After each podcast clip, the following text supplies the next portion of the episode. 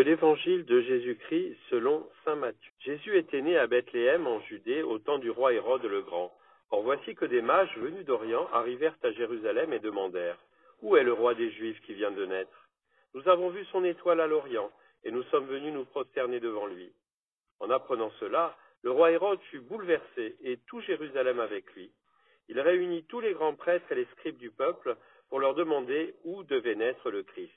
Ils lui répondirent à Bethléem en Judée, car voici ce qui est écrit par le prophète, Et toi, Bethléem, terre de Juda, tu n'es certes pas le dernier parmi les chefs-lieux de Juda, car de toi sortira un chef, qui sera le berger de mon peuple Israël. Alors Hérode convoqua les mages en secret, pour leur faire préciser à quelle date l'étoile était apparue. Puis il les envoya à Bethléem en leur disant, Allez vous renseigner avec précision sur l'enfant, et quand vous l'aurez trouvé, venez me l'annoncer, pour que j'aille moi aussi me prosterner devant lui. Après avoir entendu le roi, ils partirent. Et voici que l'étoile qu'ils avaient vue à l'Orient les précédait, jusqu'à ce qu'elle vienne s'arrêter au-dessus de l'endroit où se trouvait l'enfant. Quand ils virent l'étoile, ils se réjouirent d'une très grande joie. Ils entrèrent dans la maison, ils virent l'enfant avec Marie, sa mère, et tombant à ses pieds, ils se prosternèrent devant lui. Ils ouvrirent leur coffret et lui offrirent leurs présents, de l'or, de l'encens et de la myrrhe. Mais, avertis en songe de ne pas retourner chez Hérode, ils regagnèrent leur pays par un autre chemin.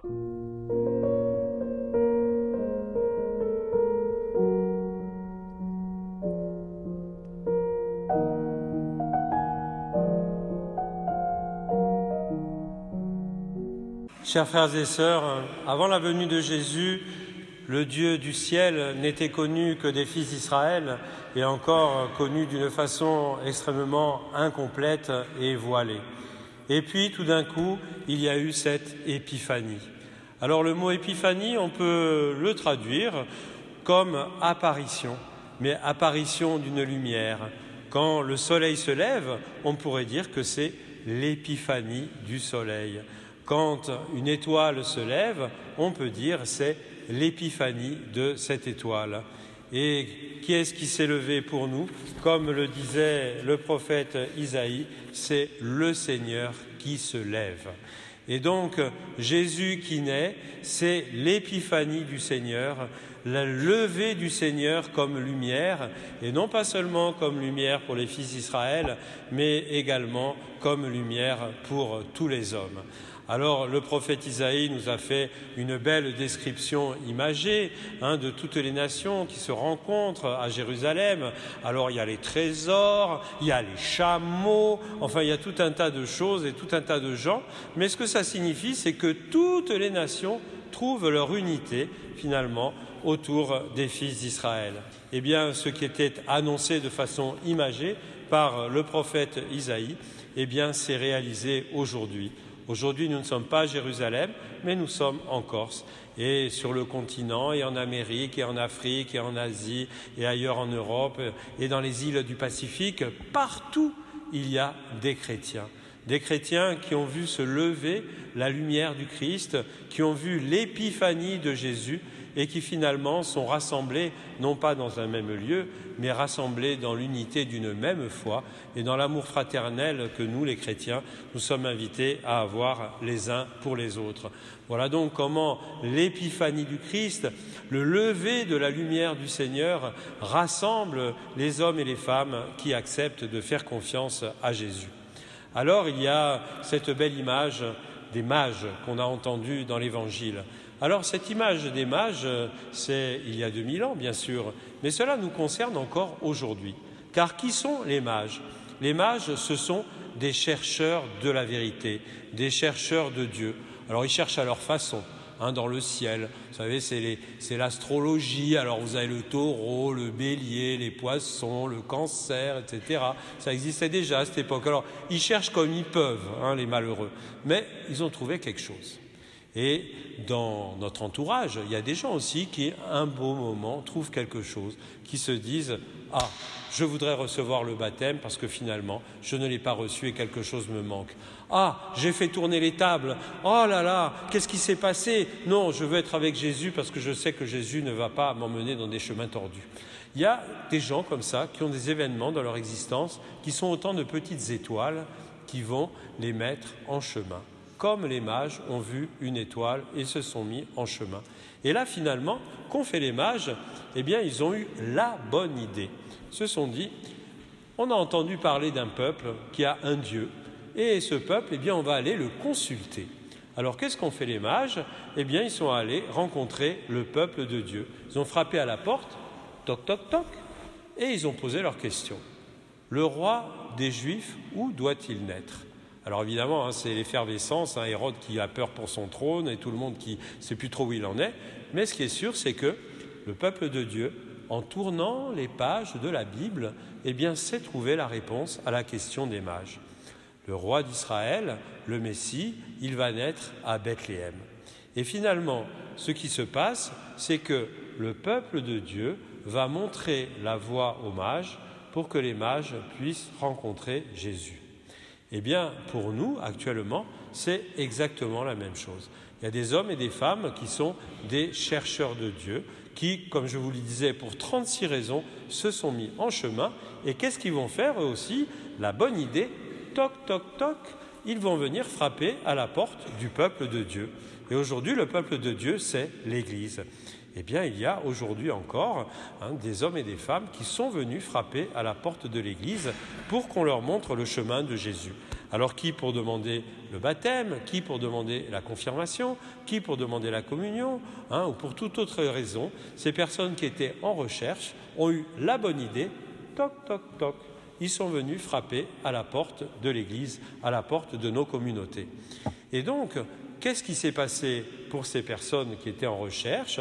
Eh bien, la même chose qu'à Jérusalem quand on a répondu hommage. En effet, lorsque des personnes viennent nous rencontrer pour découvrir Jésus, recevoir le baptême ou autre chose, eh bien nous aussi, nous tournons les pages de la Bible avec ces personnes pour que ces personnes trouvent le chemin de Jésus. Ce n'est pas nous, hein, les chrétiens, ni même les prêtres, hein, qui traçons le chemin. Simplement, on permet à ces personnes qui viennent nous trouver de chercher leur chemin et de le trouver. Parce que finalement, nous chrétiens, on n'est pas là pour imposer une foi et une façon de voir, on propose à ceux qui sont en recherche notre foi, notre façon de vivre, et après les personnes se déterminent librement sur le chemin qu'elles souhaitent suivre. C'est ce qu'ont fait les mages. Une fois qu'ils ont eu la réponse, ils ont pris leur chemin, ils ont suivi leur étoile et avec une très grande joie, ils ont enfin rencontré la lumière, c'est-à-dire Jésus.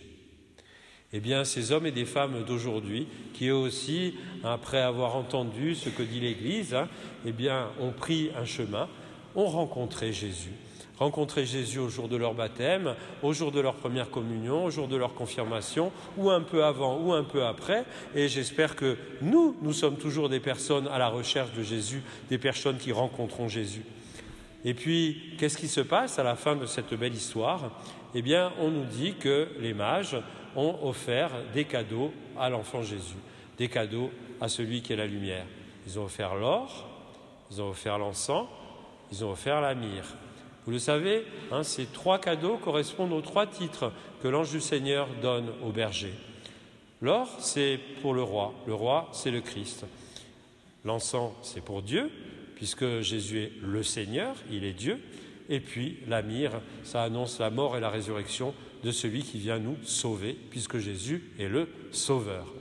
Alors, qu'est-ce qu'ont fait ces mages? Ils ont offert l'hommage de leur confiance à Jésus. Alors aujourd'hui, les hommes et les femmes qui sont venus frapper à la porte de l'Église, qui ont trouvé leur chemin et qui ont rencontré Jésus, eux aussi, ils vont offrir à Jésus leur confiance, en reconnaissant que Jésus est notre roi. Alors un roi spécial, hein, parce que c'est un roi qui règne que sur ceux qui veulent bien. Si vous ne voulez pas que Jésus règne sur vous, ben, il ne va pas régner sur vous.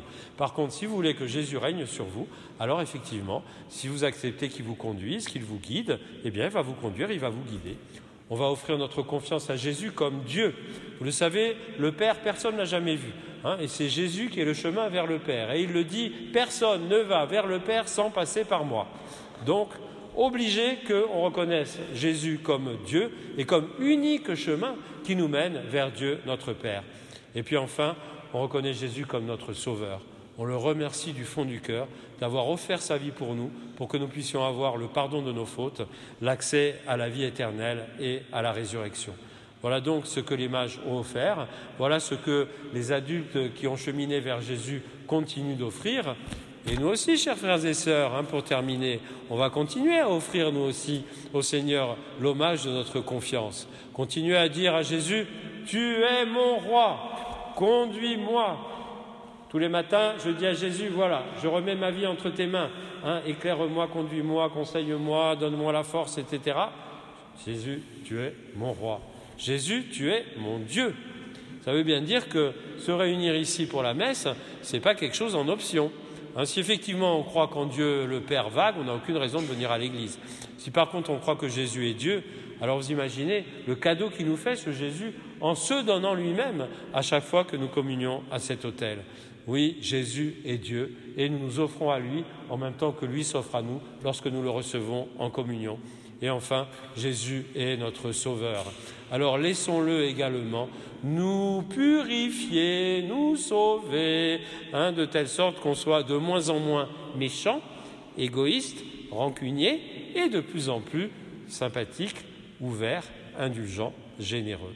Voilà comment, à la suite des mages et à la suite des chrétiens qui sont en recherche et en découverte du Christ, nous allons nous offrir en disant à Jésus merci, merci d'être cette épiphanie, cette lumière qui se lève sur le monde, merci de nous aimer, de nous sauver.